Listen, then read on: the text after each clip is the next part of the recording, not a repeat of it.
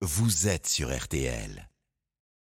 Plaisir de retrouver à 6h42 ce samedi matin, samedi 14 mai, Philippe Bouvard pour À mon humble avis. Bonjour Philippe. Salut mon cher Christophe. Bonjour vous tous. Eh bien, à mon avis, l'organisation du traité de l'Atlantique Nord, prononcé OTAN, créée en 1949 à Washington, est désormais présente sur toutes les lèvres, sinon partout où ça va mal.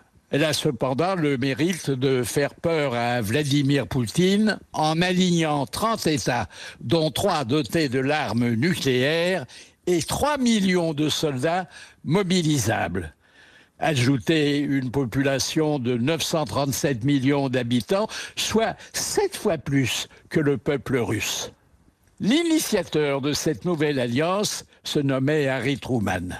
Il fut d'abord fermier et chemisier, puis adjoint de Franklin Delano Roosevelt avant de devenir le 33e président des États-Unis et le dernier à ne posséder aucun diplôme universitaire. Sous son impulsion, l'OTAN s'est pourvu d'un secrétaire général, actuellement un Néerlandais entouré de 4000 fonctionnaires, d'un conseil composé des ambassadeurs de tous les pays adhérents, d'un parlement de 269 membres et d'une force permanente de 40 000 hommes.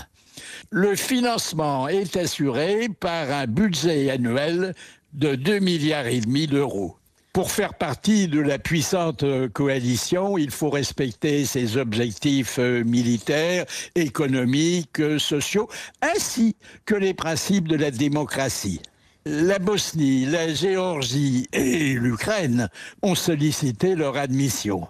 Mais euh, elle pourrait prendre plusieurs décennies à en croire Emmanuel Macron, qui, euh, du coup, a proposé d'aménager une salle d'attente à l'enseigne de la communauté politique européenne. En revanche, la Finlande a collé sur 1300 km pourrait obtenir plus rapidement satisfaction pendant trois quarts de siècle, sans jamais livrer bataille, avec le seul soutien de ses commandos.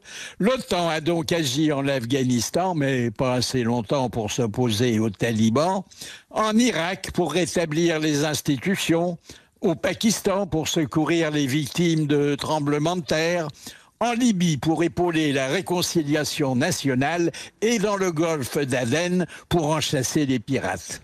Si le dogme de la non-belligérance se poursuit, eh bien, l'OTAN pourrait intervenir avec l'espoir de différer de quelques mois un troisième conflit mondial rebaptisé guerre globale.